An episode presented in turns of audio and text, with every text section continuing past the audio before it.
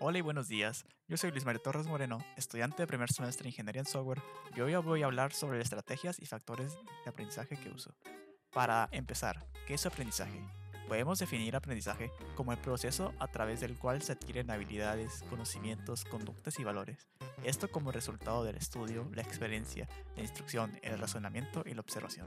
Sabiendo esto, podemos decir que las estrategias de aprendizaje son las técnicas o procesos de cómo adquirimos habilidades, o dicho de otra forma, el cómo aprendemos. Después de esta introducción, quiero contarles acerca de las estrategias de aprendizaje que uso. Primero que nada, la memorización. Las estrategias de aprendizaje por memorización suponen grabarse todo el contenido de la forma como es presentado.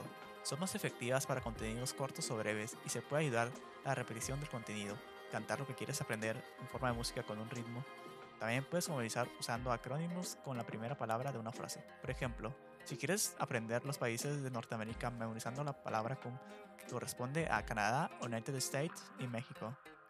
Motivación. Las estrategias de aprendizaje por motivación tienen menos que ver con el contenido y más con la disposición y ánimo de la persona.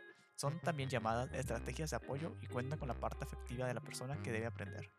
A veces no tenemos mucho tiempo o ganas de ver esto, pero es crucial saber entenderse y conocerse. Si has pasado por una experiencia difícil o alguna preocupación, probablemente tu mente invertirá sus energías en darle vueltas a esa experiencia y no al aprendizaje. Práctica. Aprender haciendo las cosas es una estrategia ideal para quien aprende más en lo concreto, pero puede ser aplicada en varios contenidos.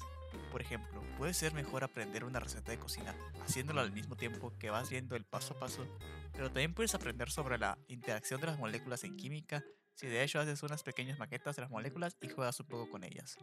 Competencia.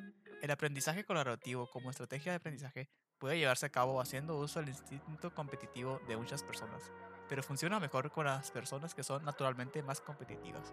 Ofrecer algún premio y colocar a dos personas o grupos a competir por alcanzar algún conocimiento y ponerlo a prueba puede ser una excelente estrategia para lograr un aprendizaje rápido. Debate. Esta estrategia de aprendizaje supone el competir de ideas con otras personas sobre un tema determinado. Muchas personas tienen facilidad de aprender y asimilar información a medida que la problematizan y discuten con otras personas. Si tienes problemas para aprender alguna cosa, intenta discutirla con otras personas como tus compañeros, familia y amigos. Seguro que enriquecerás tu perspectiva. Análisis. El análisis es la estrategia de aprendizaje que hace uso de la reflexión personal o grupal para profundizar en un contenido y aprenderlo. Con el análisis las personas se hacen casi especialistas en el contenido porque entienden bien de qué se trata, sus orígenes y cambios actuales. Otro tema a tratar son los factores que influyen en el aprendizaje. Estos son los factores cognitivos, que son aquellos mecanismos que ponen en práctica para asimilar una materia o aprender alguna cosa, como por ejemplo la atención, que podríamos decir que es el filtro que nos ayuda a discriminar la información necesaria e innecesaria, dependiendo de la actividad que estemos realizando. Pensamiento creativo. Pensar creativamente es uno de los tipos de aprendizaje más interesantes que existen. Es la generación o combinación de las ideas de una forma original, eficiente, fluida y flexible, que generalmente involucra una producción.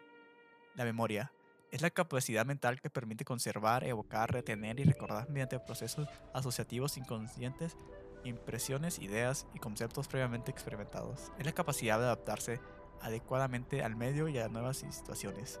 Es aprender con rapidez, usar razonamiento abstracto, comprender conceptos verbales y matemáticos y establecer relaciones para ejecutar tareas en forma eficaz. La memoria corto plazo es la capacidad de retener datos inmediatos, permite retener durante unos segundos, minutos o horas. Otro tipo de factores son los afectivos sociales.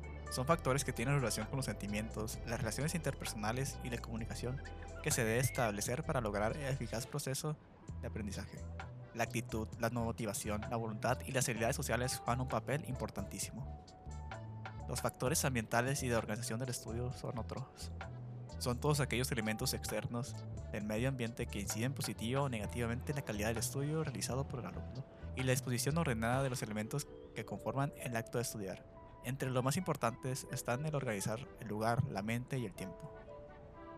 Con esto finalizamos el capítulo del día de hoy, donde ya vimos las estrategias de aprendizaje que yo utilizo, pero que no por eso sean las que todos tengamos que usar, ya que cada quien aprende de una forma distinta y por eso es muy importante el saber cómo aprendes mejor.